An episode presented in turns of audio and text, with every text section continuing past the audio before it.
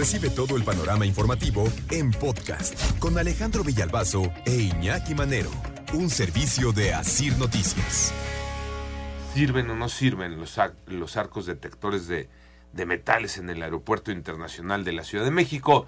El recorrido lo hizo Pepe Toño Morales y de eso estamos platicando, Pepe Toño. ¿Y cómo encontró las instalaciones la Marina cuando llegaron a tomar, a hacerse cargo del aeropuerto? Escuchemos ahora sí al eh, director del aeropuerto, Carlos Ignacio Velázquez Tiscareño. Cuando nosotros llegamos aquí, era un equipo ya obsoleto, había muchas fallas en los filtros, en los equipos de detección, no nada más de metales, sino de otras sustancias, pero teníamos un problema y no podíamos hacer nada porque ese equipo había sido donado por la iniciativa Mérida anterior a nuestra administración. Esos son equipos, Alex Iñaki, que ya no están. Fueron retirados porque se había terminado la garantía y cuando se buscó a la compañía para renovar contrato y darles mantenimiento, pues hubo problemas que llevaron incluso a la dirección del aeropuerto a demandar.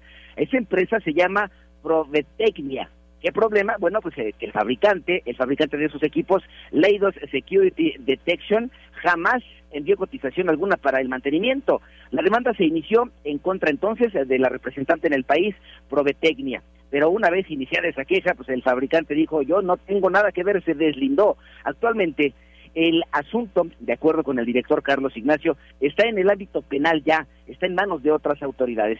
En fin, Alex, que no hubo quien se ocupara de los body scanners o detectores de metal y por eso precisamente se decidió quitarlos e iniciar un proceso de licitación para nuevos equipos.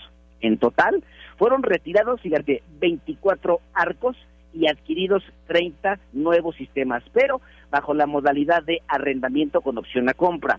En el aeropuerto nos informaron que en las dos terminales existen, Alex, nueve puntos de inspección a personas.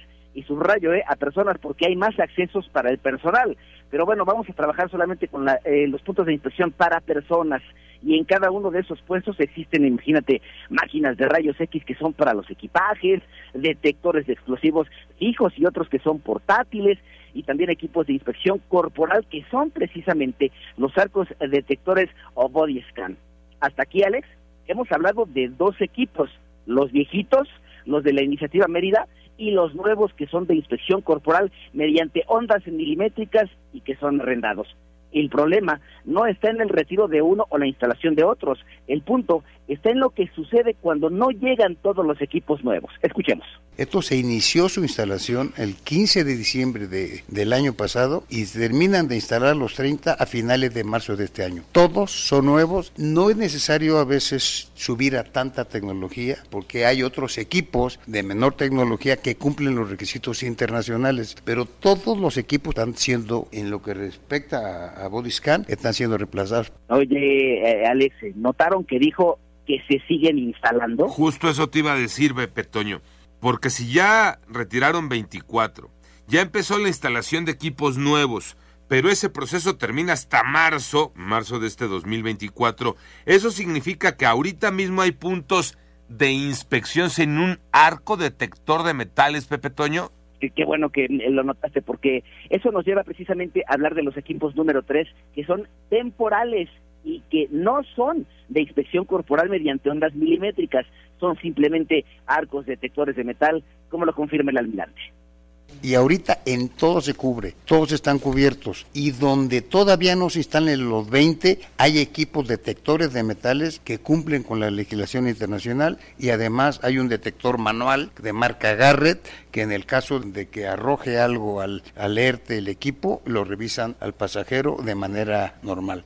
Seré más claro en la Terminal 2 del aeropuerto Benito Juárez aún no hay equipos nuevos. Ahí hay detectores de metal, pero de acuerdo con el capitán Hugo Daniel Fierro Osorio, gerente de seguridad del aeropuerto, estos materiales cumplen con las normas. De los 10 equipos de ondas milimétricas fueron instalados en la Terminal 1 en los filtros de inspección a pasajeros. Falta por sustituir los equipos de la Terminal 2. Allá hay cuatro filtros de inspección a personas y dos filtros de inspección a personas aquí de pasajeros también. Actualmente esa inspección se está realizando con arcos pórtico detectores de metales y se confirma también con equipos manuales que son los llamados Garrets y los equipos cumplen con las normas internacionales de inspección. Así pues, eh, el director del aeropuerto asegura que está garantizada la seguridad de los usuarios y que hasta la fecha no se ha filtrado ninguna persona con objetos prohibidos, aunque sí reconoció que pues prácticamente todos los días hay quejas porque en algunas ocasiones las revisiones suelen ser muy estrictas. Por cierto, Alex, a ti y a Iñaki les manda un saludo el capitán Hugo Daniel Fierro que todos los días nos escucha. Igualmente un saludote para el capitán y nada más aquí entonces cerrar eh, Pepe Toño con lo que falta por hacer, ¿no? Este, porque tenemos los detectores, como bien lo ponías, ¿no? Los viejos, los nuevos y los que hay, y ahí es donde estamos hablando de una vulnerable seguridad en el Aeropuerto Internacional de la Ciudad de México, este, de manera particular en la Terminal 2, Pepe Toño sí, porque ahí mientras llegan los equipos nuevos, que sí son de alta tecnología, porque incluso voy a compartir imágenes en unos minutos en redes sociales, pues ahí pusieron los saquitos que se prenden con un foquito rojo cuando te detectan algún metal, y si pasa algo, pues también un garret. Es lo que hay por lo pronto en la T2. Pero además aquí queda abierta la pregunta nuevamente. ¿Y sirven todos? Me quedo con la pregunta. Y gracias, Pepe Toño. Buenos días.